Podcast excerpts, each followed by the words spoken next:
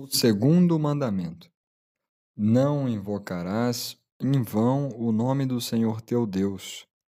Foi dito aos antigos: Não faltarás ao que tiveres jurado. Pois eu digo-vos que não jureis em caso algum.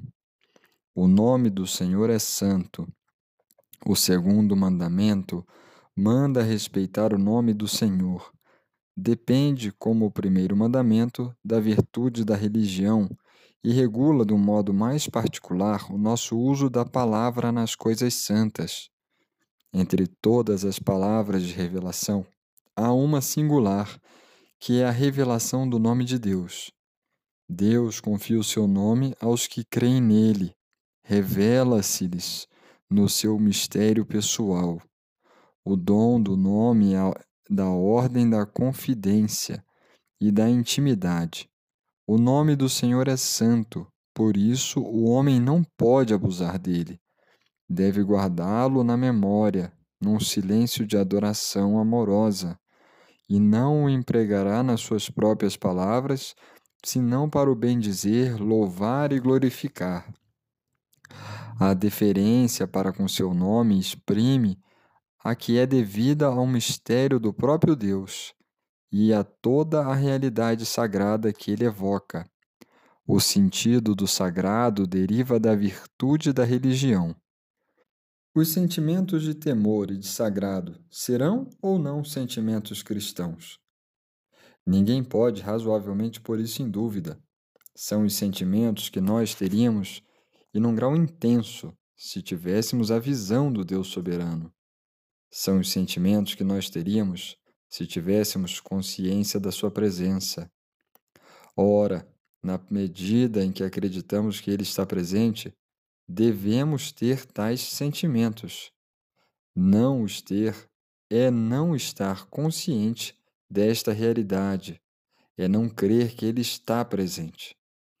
O fiel deve dar testemunho do nome do Senhor confessando a sua fé sem ceder ao medo.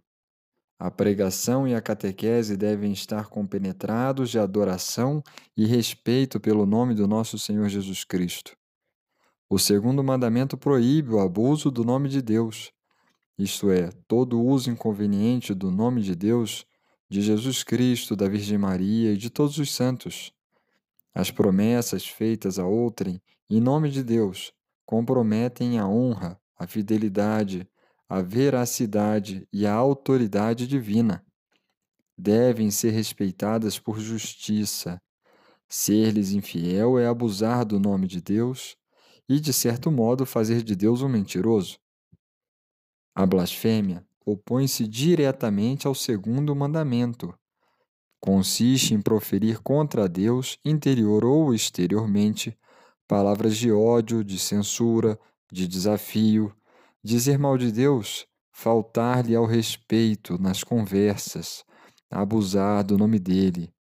São Tiago reprova aqueles que blasfemam o bom nome de Jesus, que sobre eles foi invocado. A proibição da blasfêmia entende-se as palavras contra a Igreja de Cristo, contra os santos, contra as coisas sagradas. É também blasfematório recorrer ao nome de Deus para justificar práticas criminosas, reduzir povos à escravidão, torturar ou condenar à morte. O abuso do nome de Deus para cometer um crime provoca a rejeição da religião. A blasfêmia é contrária ao respeito devido a Deus e ao seu nome santo. É em si mesma pecado grave as juras que invocam o nome de Deus sem intenção de blasfêmia são uma falta de respeito para com o Senhor. O segundo mandamento interdiz também o uso mágico do nome divino. O nome de Deus é grande quando é pronunciado com respeito devido à sua grandeza e majestade.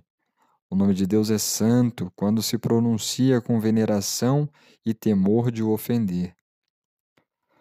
O nome do Senhor invocado em vão. O segundo mandamento proíbe jurar falso. Fazer um juramento ou jurar é tomar a Deus como testemunha do que se afirma. é invocar a velocidade divina como garantia da própria veracidade.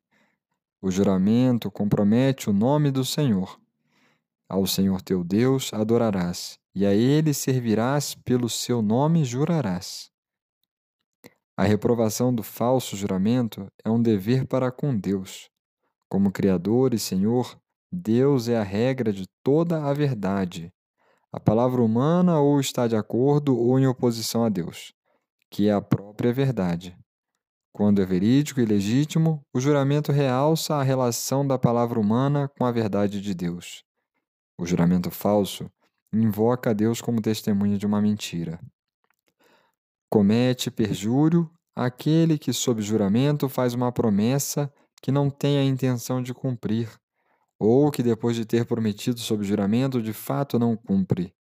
O perjúrio constitui grave falta de respeito para com o Senhor de toda a palavra. Comprometer-se sob juramento a praticar uma ação má é contrário à santidade do nome divino. Jesus expôs o segundo mandamento no Sermão da Montanha. Ouvistes o que foi dito aos antigos: não faltarás ao que tiveres jurado, mas cumprirás os teus juramentos para com o Senhor. Eu, porém, digo-vos que não jureis em caso algum. A vossa linguagem deve ser sim, sim, não, não. O que passa disso vem do maligno. Jesus ensina que todo juramento implica numa referência a Deus e que a presença de Deus e de Sua verdade deve ser honrada em toda a palavra. A discrição no recurso a Deus ao falar anda a par com a atenção respeitosa à Sua presença, testemunhada ou desrespeitada em cada uma das nossas afirmações. Seguindo o exemplo de São Paulo, a tradição da Igreja entendeu a palavra de Jesus como não se opondo ao juramento, quando feito por uma causa grave e justa, por exemplo, diante do tribunal. O juramento, isto é, a invocação do nome de Deus como testemunha da verdade, não se pode prestar senão com verdade, discernimento e justiça. A santidade do nome de Deus exige que não se recorra a ele por questões fúteis e que não se preste juramento em circunstâncias susceptíveis de serem interpretadas como uma aprovação do poder que injustamente o exigisse.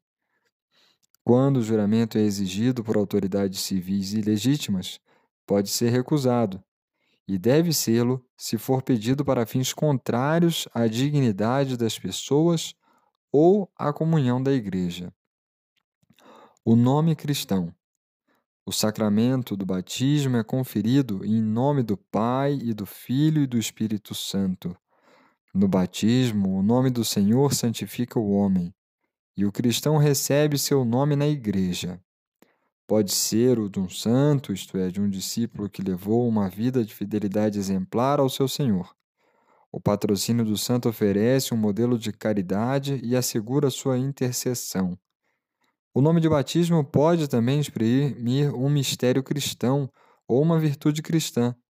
Procurem os pais, padrinhos e o pároco que não se imponham nomes alheios ao sentir cristão.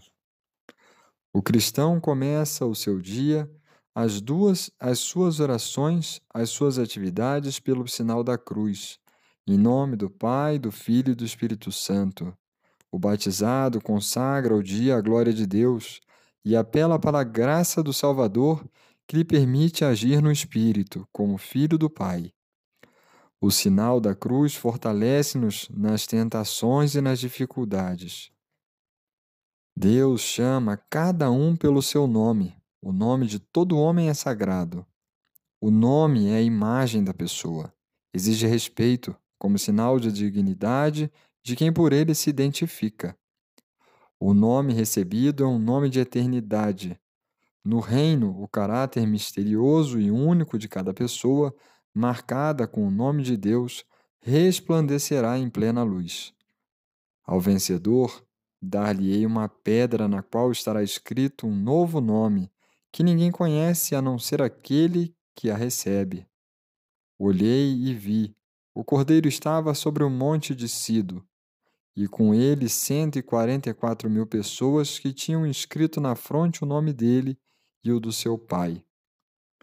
Resumindo, Senhor, nosso Deus, como é admirável o vosso nome em toda a terra.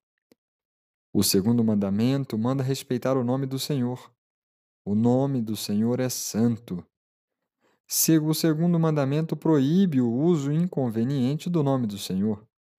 Blasfêmia consiste em usar o nome de Deus, de Jesus Cristo, da Virgem Maria e dos santos de modo injurioso. O juramento falso invoca a Deus como testemunha de uma mentira. O perjúrio é uma falta grave contra o Senhor, sempre fiel às suas promessas. Não jurar nem pelo Criador nem pela criatura, senão com verdade por necessidade e com reverência. No batismo, o cristão recebe o seu nome na igreja. Procurem os pais, os padrinhos e o pároco que lhes seja imposto um nome cristão. O patrocínio de um santo oferece um modelo de caridade e assegura a sua intercessão. O cristão começa as suas orações e suas atividades pelo sinal da cruz, em nome do Pai e do Filho e do Espírito Santo. Deus chama cada um pelo seu nome.